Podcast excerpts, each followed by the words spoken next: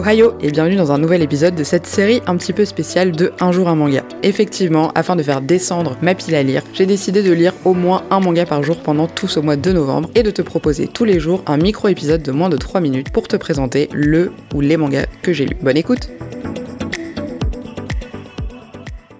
Aujourd'hui, on est sur un manga de chez Soleil Manga et c'est également une nouveauté qui est sortie ces dernières semaines. C'est par deux auteurs, donc au scénario nous avons Shikara Kimizuka et au dessin Yen Yoka et c'est donc le tome 1 de La vengeance du souffre-douleur. Et donc c'est l'histoire de Aizawa qui a été euh, martyrisé, qui s'est fait, qui a subi énormément de harcèlement scolaire quand il était jeune. Et l'histoire commence où en fait il retourne à une réunion des anciens et il se retrouve face à Suzuki qui est donc le mec qui l'a complètement martyrisé pendant toutes ces années. Euh, des nanas qui étaient dans sa classe, qui savaient ce qui se passait mais qui évidemment n'intervenaient pas. Et on va rapidement se rendre compte, et alors c'est pas un spoil puisque c'est écrit euh, dans le synopsis de l'histoire, qu'en réalité Aizawa est le professeur de la fille de Suzuki, donc de la fille de son bourreau, on va dire, qui est élève dans sa classe et on va rapidement se rendre compte que elle aussi pas mal de harcèlement euh, à l'école. Donc ça c'est vraiment pour, euh, pour le, synopsis euh, basique. les dessins sont très beaux, c'est un style que j'ai, enfin c'est très, c'est assez classique comme style de dessin, mais moi ça me, ça me, ça me plaît beaucoup. Le personnage principal a des expressions qui sont très détaillées, très bien faites, donc pour le coup au niveau dessin et niveau histoire, y a rien à dire. Après au niveau de l'appréciation que j'ai eue de, de, cette histoire, et eh ben alors je suis assez mitigée parce qu'il y a un côté très malaisant dans ce, dans ce manga, puisqu'il va se passer pas mal de choses, donc notamment avec la fille de, avec la fille de Suzuki qui est l'élève d'Aizawa. Et en fait, ce prof, on se dit qu'à la base, bah, c'est quand même censé être un prof, euh, donc qui doit protéger ses élèves, etc.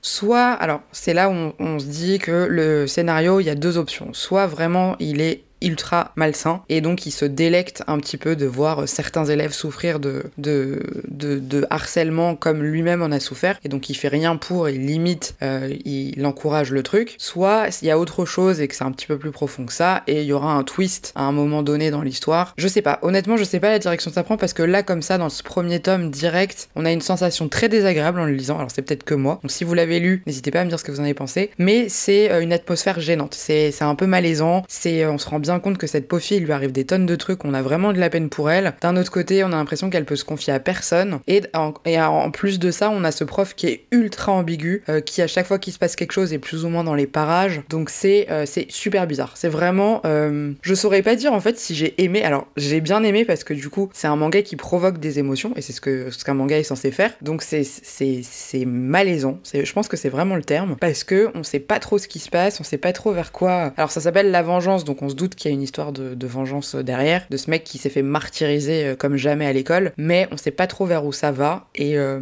et c'est en ça que c'est à la fois super intrigant et en même temps euh, super déstabilisant. Voilà, donc à voir dans le tome 2. Il me semble aussi que c'est une série qui sera pas, qui sera pas extrêmement longue. Si je dis pas de bêtises, je crois qu'elle est finie en 4 tomes, mais encore une fois, c'est à vérifier.